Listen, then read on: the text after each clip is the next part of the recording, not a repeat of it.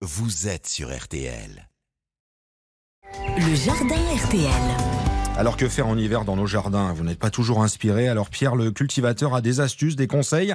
Notre pro connecté, bonjour Pierre. Bonjour Stéphane. Bon, il y a du boulot quand même en décembre. Il y a des choses à faire ou pas? Ou un peu moins, soyez Non, honnêtes. quand même beaucoup Ouais. moins, on va être honnête. On va dans le potager, on fait quoi? Alors, on peut déjà nettoyer sa serre, nettoyer l'ensemble des vitres si on a une serre, démonter les bâches, démonter les tuteurs, et on va nettoyer les outils. Ça, c'est quand même une chose. On en parlera lors d'une prochaine chronique, mais on va utiliser de l'huile de lin sur les manches en bois. On va nettoyer, pourquoi pas aussi réaffûter l'ensemble du matériel, et on l'hiverne, on le stocke au sec pour éviter que ça rouille.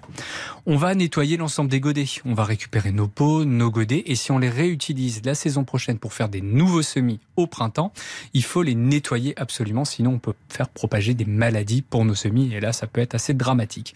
Donc soit on les, frotte avec de l'eau claire, tout simplement, sinon on peut les baigner pendant plusieurs heures dans du vinaigre blanc dilué à 10%, encore une fois, avec de l'eau, et on laisse nos godets euh, immergés totalement pendant plusieurs heures, et ensuite on les sort, on les laisse sécher au soleil, ou on les essuie si on a un peu de patience, et ensuite on les stocke pour la saison prochaine.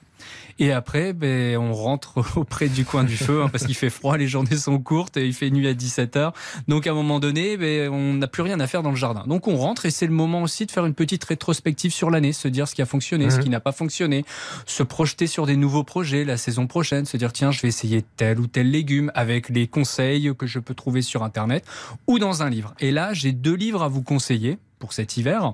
Le premier, c'est le livre de Damien Decars qui s'appelle La permaculture au jardin mois par mois, qui est un ouvrage qui est assez complet sur la permaculture et sur une façon de cultiver son potager euh, au mois le mois avec pas mal de petits conseils. Et ensuite, le potager d'Olivier, d'Olivier Pouèche, qui est sur Marseille et qui euh, donne euh, aussi pas mal de conseils pour élever des poules, pour pouvoir réussir son potager et être autosuffisant pour une famille de quatre personnes. Donc deux livres qui sont vraiment assez utiles si on débute ou si même on a déjà quelques années d'expérience au potager. Voilà, on sait ce que fait Pierre le cultivateur au mois de décembre. Il nettoie absolument tout, soyons clairs. Et puis il y a la séance lecture qui s'impose. C'est pas le moment d'attaquer les grands chantiers en tout cas. Bah, on peut réaliser un bac à compost, on peut essayer de clôturer son enclos pour les poules, pour les poulaillers, etc. Mais on a le temps, on peut faire ça en janvier. Ouais. Parce que j'ai vu sur une de vos vidéos sur les réseaux sociaux, il y avait une histoire de serre, non? C'est ça. Bah alors moi, je creuse en intérieur, je prépare ma serre parce que moi, j'attaque les semis dès janvier, dès la mi-janvier, dès la fin janvier.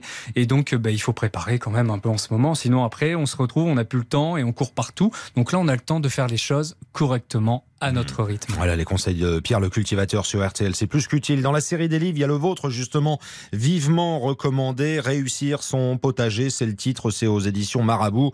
Pour tout savoir sur le potager, sur les herbes aromatiques, sur les petits fruits, sur les légumes. C'est à lire. Merci à vous Pierre.